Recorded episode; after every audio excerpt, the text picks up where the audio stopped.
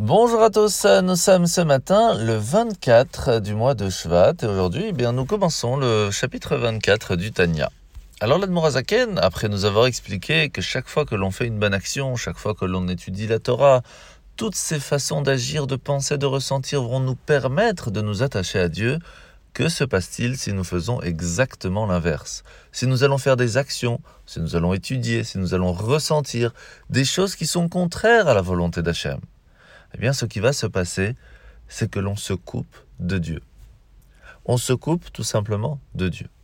Et la question, elle est bien sûr, comment est-il possible qu'une personne qui a une âme divine, qui a cet amour caché, comme on l'a expliqué, qui fait qu'une personne, un juif, pourra toujours, toujours se rattacher à Dieu, quel que soit son acte? Alors comment est-il possible qu'on ait la possibilité même de faire quelque chose qui va à l'encontre de sa volonté? Et la réponse, elle est que Hachem nous a donné un libre arbitre.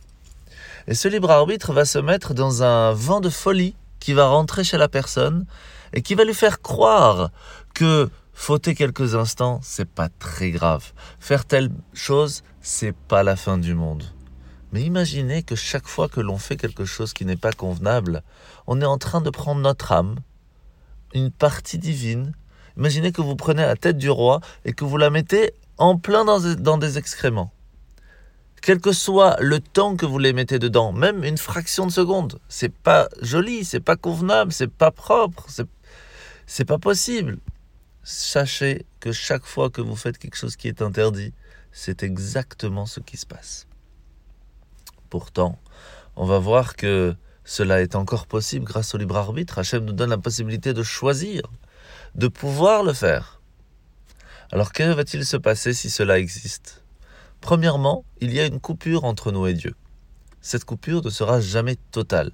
Même pour quelqu'un qui aurait fait quelque chose d'extrêmement grave, qu'il serait ce qu'on appelle Chayav Karet, euh, qu'il devrait recevoir un retranchement spirituel total, il y a encore une fine possibilité de toujours revenir grâce à la Teshuvah. Par contre, il peut y avoir différentes punitions. Pourquoi? Eh bien parce que cela va dépendre de quelle euh, force de séparation il va avoir avec Dieu, ce qui fait qu'il aura beaucoup moins de protection et automatiquement moins de volonté aussi à vouloir revenir vers le chemin de la Torah. Parce que lorsque ce retranchement de la spiritualité se fait, il y a moins de volonté moins d'envie de vouloir retourner à la lumière. Mais rien n'est impossible, la Teshuvah est toujours présente. La mitzvah de ce matin, c'est la mitzvah positive numéro 98, 98. Le fait qu'il y a eh bien, de la nourriture, mais aussi des boissons qui pourront faire que la personne n'est plus pure. Aujourd'hui, nous allons voir qu'il y a par exemple les raisins, que lorsque l'on les presse, cela peut faire aussi du liquide. Eh bien, sachez que les deux peuvent rendre pas purs et que tout cela sont des lois assez compliquées. Alors la paracha de la semaine, c'est un parachat Mishpatim, où Hachem va nous donner d'autres lois, et entre autres, celle de quand tu verras l'âne de ton ennemi ployer sous sa charge, tu devras l'aider. Il faut savoir qu'Hachem nous a donné la Torah ainsi que les mitzvot pour le bénéfice du corps et de l'âme.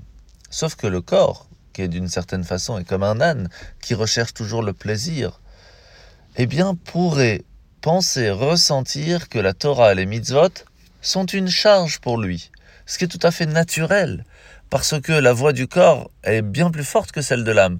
On a plus l'habitude de l'écouter, ce qui fait que c'est un fardeau oppressant de nous obliger à faire des choses, de nous empêcher de faire des choses. Rabbi Israël Balshem nous apprend qu'on ne doit pas mépriser le corps pour ses réactions naturelles. Il faut au contraire, il faut œuvrer avec lui, il faut lui apprendre, il faut l'éduquer. Jusqu'à qu'à un certain moment, le corps aussi va nous aider à faire la Torah et parce qu'il va comprendre cela est bien aussi pour lui. Bonne journée à tous et à demain.